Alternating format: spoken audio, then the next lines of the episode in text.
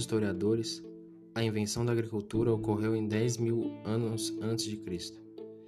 E o surgimento da linguagem e a invenção da escrita foram os três eventos mais importantes da história pré-histórica.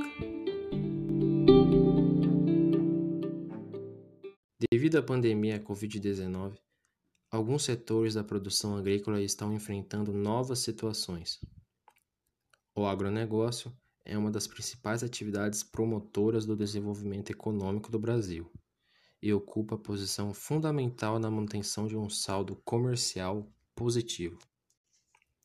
Porém, diante da pandemia, a sensação de insegurança no mercado internacional teve uma série de impactos significativos sobre o setor no Brasil, Jacto 2020.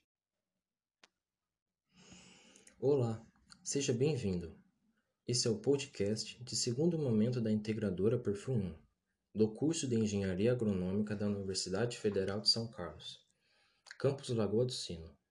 Eu sou Lucas Queiroz Bueno e o tema de hoje é Covid-19 e seus impactos na agricultura.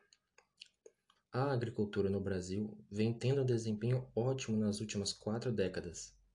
Dentre tantos fatores, destaca-se a criação do Sistema Nacional de Crédito Rural, que propiciou ao produtor rural a modernização de sua agricultura já nos anos 80, e a Empresa Brasileira de Pesquisa Agropecuária, Embrapa, com difusão em inovação, pesquisa e produção científica.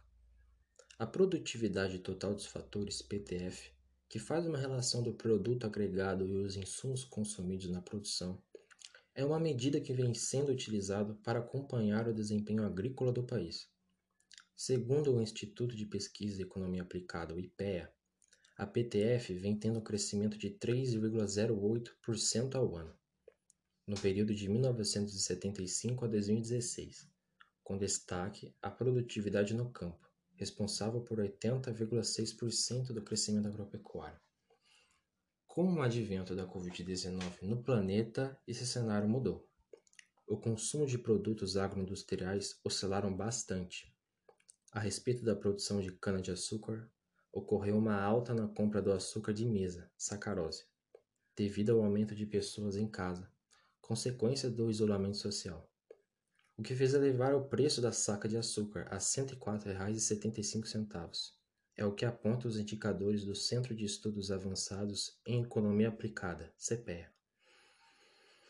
Já o consumo de combustíveis, etanol em mistura com gasolina ou anidro, obteve baixa no consumo, também devido ao isolamento.